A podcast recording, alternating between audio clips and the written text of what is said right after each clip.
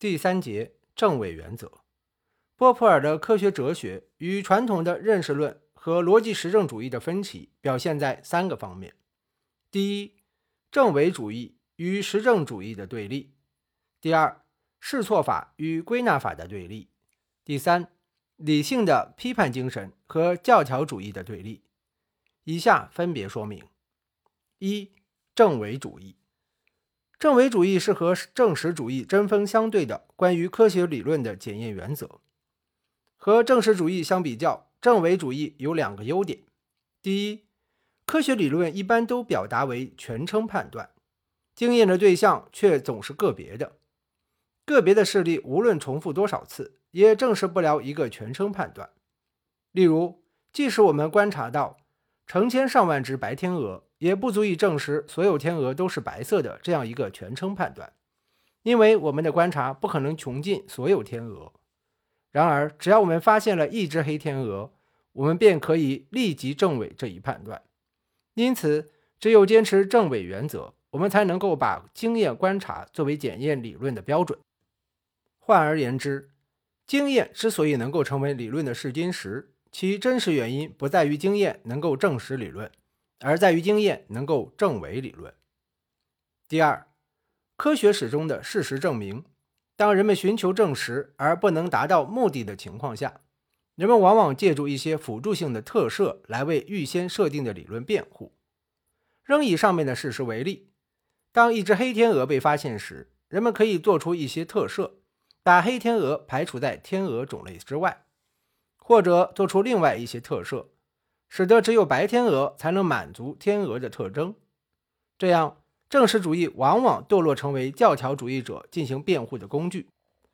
这里我忍不住又要插一句，这一段话刚刚是现在这个经济学的一个例证啊。经济学其实就是做出了很多排除条件，只保留了一些在数学计算上能够实现的一些条件，来对经济做一些研究。所以经济学刚好是波普尔所说的呃伪科学的一种。就是像刚刚波普尔所说的，嗯，大家通过一些特别的设定，把白天鹅排除在了天鹅之外。经济学就是通过一些设定，把人的心理的要素啊，比如说反身性这种，排除在了经济学的研究之外。好，我们继续阅读。证伪主义可以避免辩护主义、教条主义的危险。根据证伪原则的要求，人们不必害怕。更不必想方设法地消除与理论不符的事例，相反，应当欢迎这样的事例发现。政委原则告诉人们，一切科学理论都只是猜测和假说，它们不会被最终的证实，但却会随时被证伪。二、试错法，证伪过程中使用的方法是试错法。试错法的一般步骤是：首先，大胆地提出猜测和假说。然后努力寻找和这一假说不相符的事例，并根据事例对假设进行修正，乃至完全否定。在第一次尝试失败之后，再提出更好的假说，运用同样的步骤对其进行证伪。试错法没有终点，试错法的目的不是最终找到一个不能再被证伪、不再适用于试错法的假说。试错法是对理论的修改、完善或者否定。是永无休止的。我们只能说，试错法试出了一个较好的假说，但却不能说我们找到了最好的假说。最好的假说是终极真理的代名词，是和科学精神格格不入的。啊，这里我又忍不住要再插一句，因为我本身是做信息化的啊，信息化其实是有一个操作，就是说我们每次在呃做开发或者实施之前，总是跟跟我们的业务用户达成一致。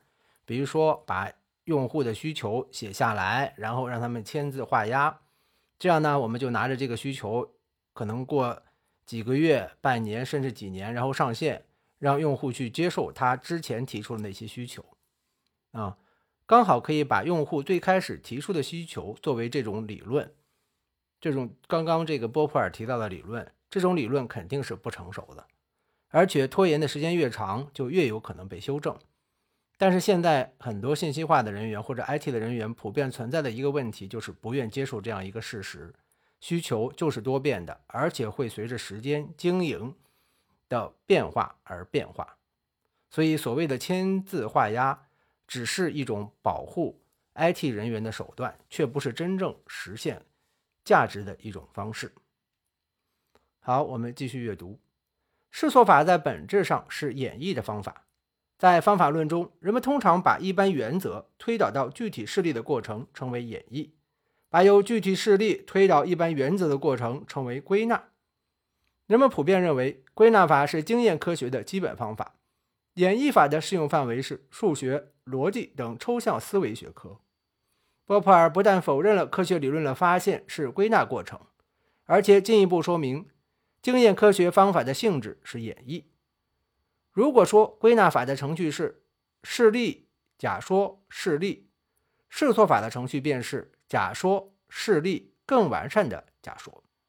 这在逻辑中被称为否定后见推理。例如。P，所有的天鹅都是白色的。Q，每一只天鹅都是白色的。P 就蕴含的 Q 是一种假说，观察的结果是非 Q，有一只天鹅是黑色的，因此结论是非 P，所有的天鹅是白色的，是错误的。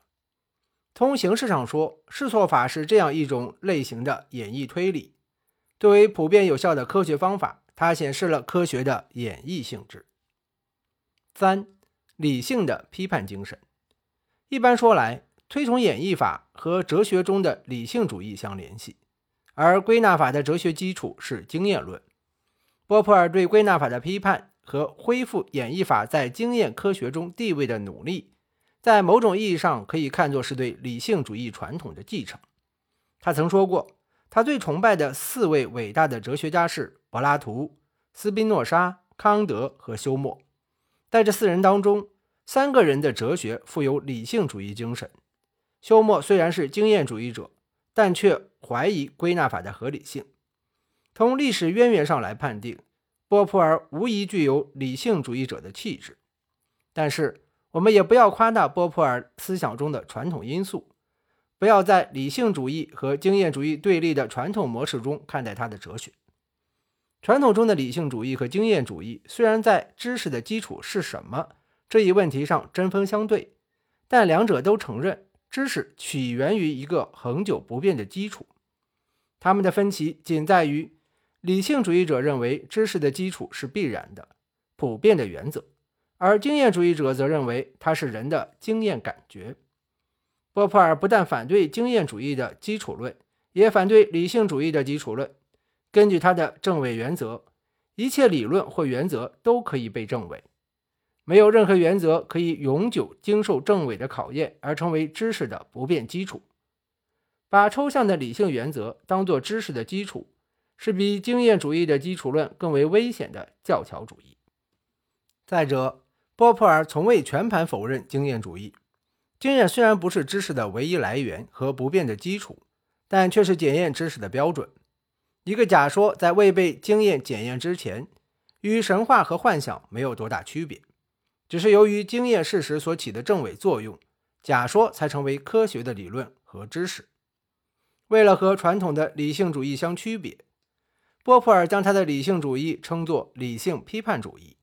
其特点是对现存的假说、理论和知识进行理性的批判。所谓理性的批判，首先就是证伪、试错，并在此基础上提出更好的假说与猜测。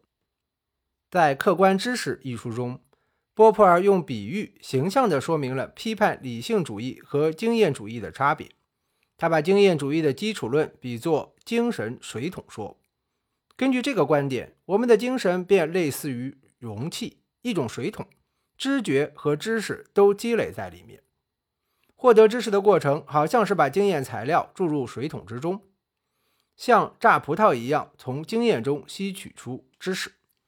批判理性主义好比是探照灯，人的理性好像是一盏探照灯，它以假设向导观察的类别、角度和方向照亮未知的领域。正是假设成了我们的向导，引导我们得出新的。观察结果。